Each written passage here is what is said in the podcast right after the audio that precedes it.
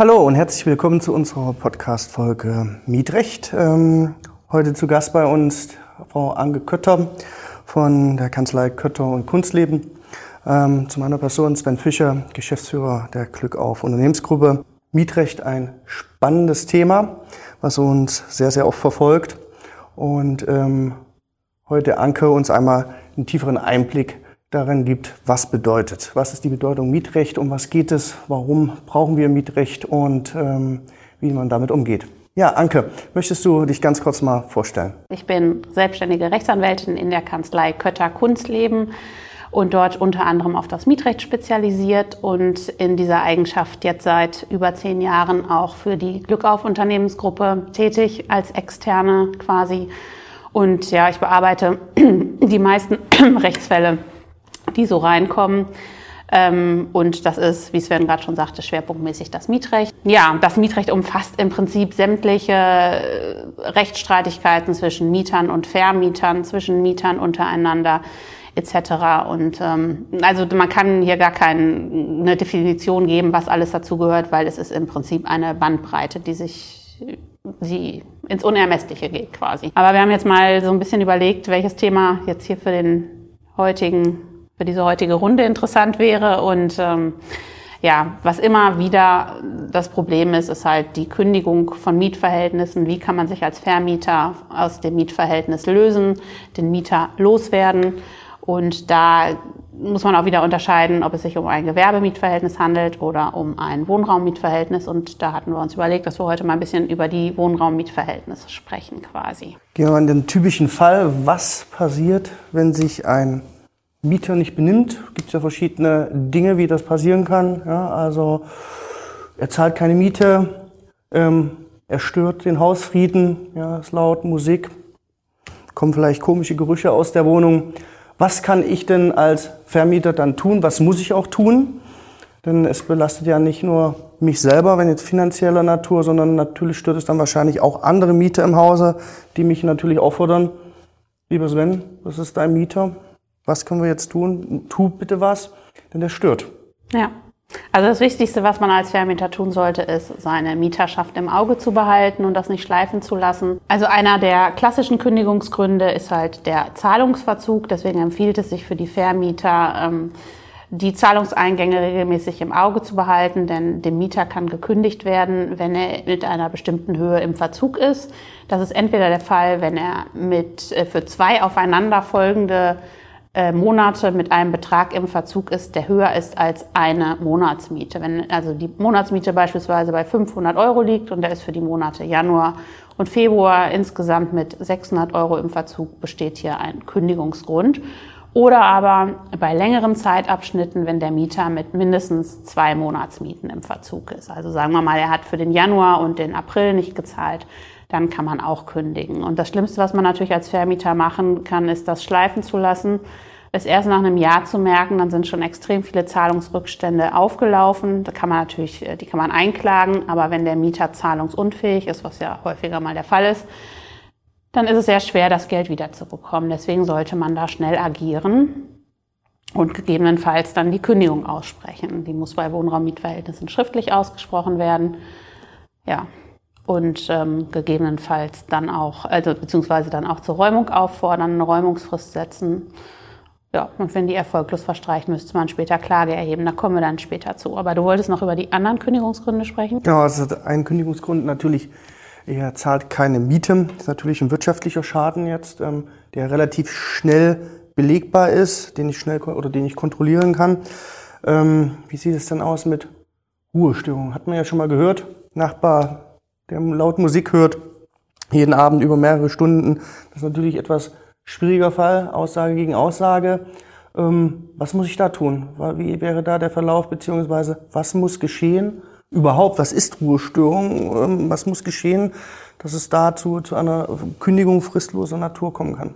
Ja, also erstmal muss man natürlich gucken, ist die Störung, die da hm, zu verzeichnen ist, wirklich so gravierend, dass man deswegen kündigen kann, denn der Gesetzgeber schützt den Mieter, wo er nur kann und man kann nicht bei jeder kleinen Störung den Mieter vor die Tür setzen. Und da ist natürlich auch wieder kein Fall wie der andere. Jeder Mieter verhält sich anders, jeder Lebenssachverhalt ist anders. Man muss halt gucken, Für eine fristlose Kündigung, also eine außerordentliche Kündigung, verhält sich der Mieter so, so steht es auch im Gesetz, dass die Fortsetzung des Mietverhältnisses für den Vermieter oder auch für andere Mieter unzumutbar ist. Das muss man im Einzelfall gut argumentieren. Wenn jetzt ein Student äh, ein paar Minuten zu lang seine Musik etwas zu laut hat, wird das kein Kündigungsgrund sein.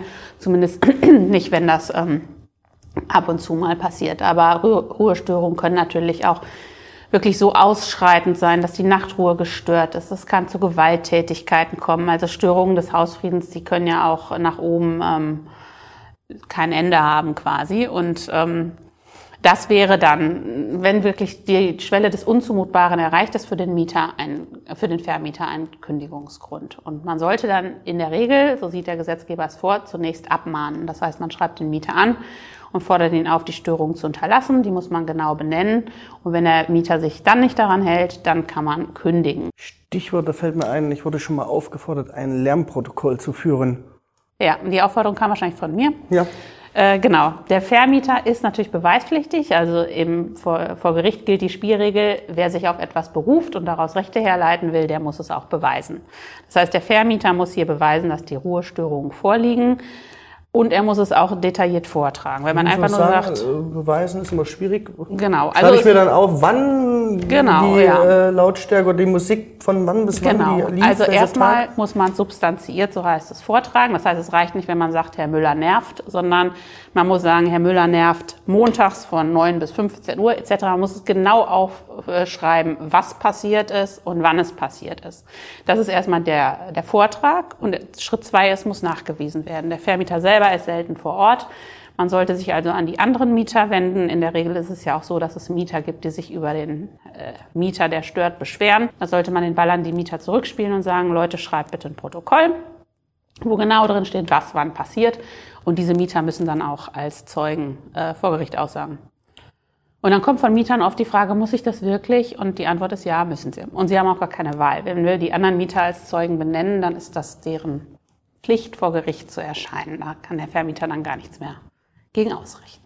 Okay, gut. Also die etwas schwierigere Variante, die am nervigsten für andere Mitmieter ist, ist einfach die Nachweispflicht hier in diesem Fall. Das heißt, genau. hier muss sauber dokumentiert werden, muss ein Protokoll geführt werden Zeugen benannt werden, so dass wir dann vor Gericht auch nachweisen können, ähm, wie sich das Sachverhalt zusammensetzt. Genau.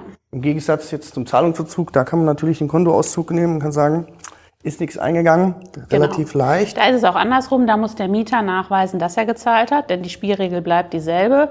Wer etwas für sich Günstiges im Rechtsstreit vortragen will, der ist in der Nachweispflicht. Und da muss der Mieter sagen, hier, Kontobelege, ich habe doch gezahlt. So, sagen wir zwei Fälle. Jetzt kommen wir zu einem spannenden Fall, der natürlich aber sehr, sehr belastend sein kann. Jeder weiß ja von der sogenannten Messi-Wohnung.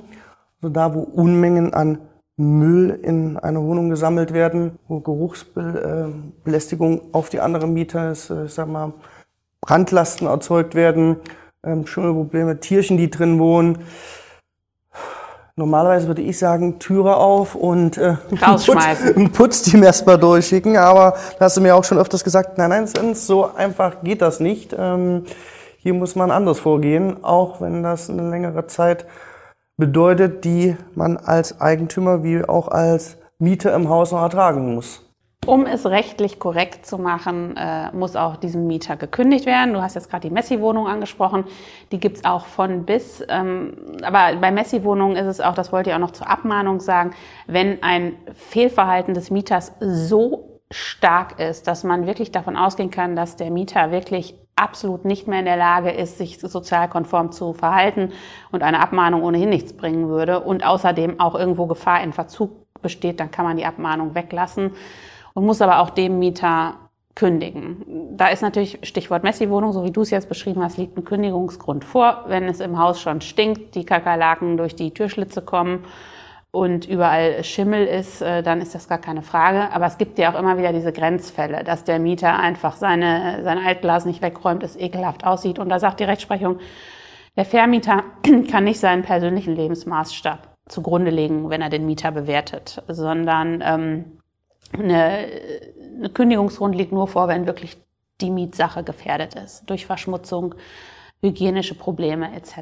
Jetzt haben wir schon mal so drei, drei Basics, also typisch Zahlungsverzug Kündigung, kündigen. Ähm, jetzt haben wir ähm, Lärmbelästigung. Ja, ähm, dann haben wir so gesehen die Messi-Wohnung. Ich glaube, zwei Dinge fehlen noch. Das ist so Gewalt. Gewalt, ja, wenn ja. ich sage, so Gewalt gegen andere Mieter oder gegen den Hauseigentümer. Ist im Prinzip das Gleiche. Man kann immer sagen, wenn es unzumutbar ist, kann man kündigen. Wenn der Mieter sich anmerken lässt, dass er sowieso keinem Zuspruch mehr zugänglich ist, kann man auch die Abmahnung weglassen. Wenn es irgendwie geht, würde ich die Runde mit der Abmahnung drehen. Aber wie gesagt, es gibt da ja auch keine Fallgruppen. Das sehen wir auch bei euch. Es gibt ja alles. Ich meine, wir haben ja beispielsweise diesen Fall, wo der Mieter ähm, den Allgemeinstrom angezapft hat. Der war so jenseits äh, des Normalen in seiner Denkweise, dass er im Keller den Allgemeinstrom angezapft hat und die Kabel durchs komplette Treppenhaus in seine Dachgeschosswohnung gelegt Ja. hat. Und der Auffassung war, ja, dass es keiner merkt oder aber auch, dass es nicht so schlimm ist. Und den haben wir dann auch, ja, also das war ja auch ein Kündigungsgrund wegen unzumutbaren Verhaltens. Und da gibt's natürlich auch, ich glaube, im Moment haben wir was mit Eierwerfern. Ne?